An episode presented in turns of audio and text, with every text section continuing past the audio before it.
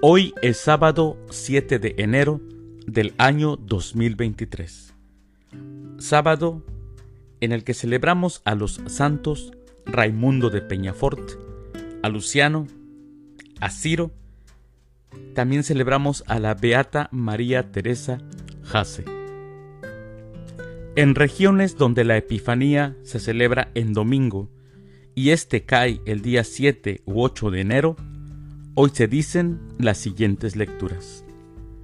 Primera lectura. Examinen toda inspiración para ver si viene de Dios.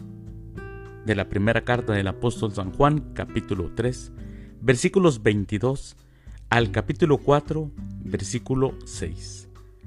El salmo responsorial del Salmo 2, Yo te daré en herencia las naciones. Aclamación antes del Evangelio. Aleluya, aleluya. Predicaba Jesús la buena nueva del reino y sanaba toda enfermedad en el pueblo. Aleluya. El Evangelio es de San Mateo. Del Santo Evangelio según San Mateo, capítulo 4, versículos del 12 al 17 y del 23 al 25.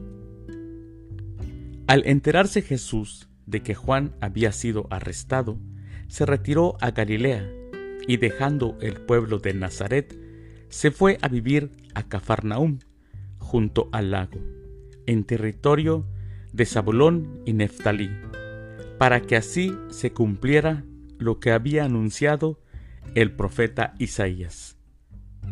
Tierra de Zabulón y Neftalí, camino del mar, al otro lado del Jordán Galilea de los paganos. El pueblo que habitaba en tinieblas vio una gran luz. Sobre los que vivían en tierra de sombras, una luz resplandeció. Desde entonces comenzó Jesús a predicar diciendo, Conviértanse, porque ya está cerca el reino de los cielos. Y andaba por toda Galilea, enseñando en las sinagogas y proclamando la buena nueva del reino de Dios, y curando a la gente de toda enfermedad y dolencia.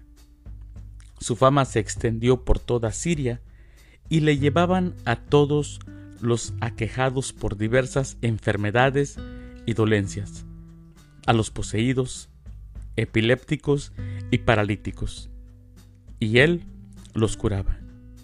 Lo seguían grandes muchedumbres venidas de Galilea, Decápolis, Jerusalén, Judea y Transjordania. Palabra del Señor. Gloria a ti, Señor Jesús.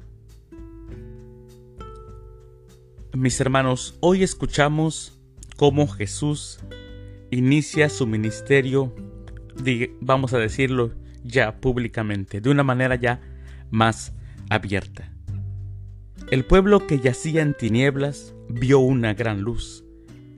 Sobre los que vivían en tierra de sombras, una luz resplandeció.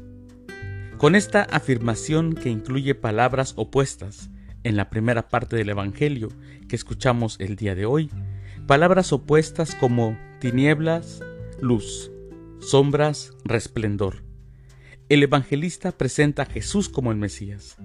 La llegada del Mesías traería para el pueblo, sí, para aquel pueblo que vivía en tinieblas, un tiempo de luz y resplandor. Era uno de los signos más evidentes de la presencia de Dios. La luz da claridad y seguridad. La luz ahuyenta el miedo y el terror. La luz remite a la bondad.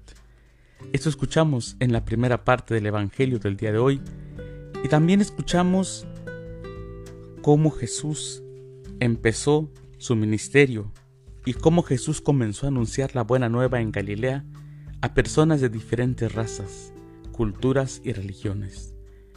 Esto también se ve hoy. Vivimos en una sociedad multicultural que ahora más que nunca, mis hermanos, necesita de ti que eres un bautizado de la iglesia, de los religiosos y de las demás instituciones eclesiales para transmitir, así como lo hizo Jesús en sus inicios, para transmitir la buena nueva a todos. Y así la luz llegue a todo el mundo y aquella gente que vive en tinieblas pueda vivir ahora con claridad. Mis queridos hermanos, que tengan un excelente sábado. Que Dios los bendiga.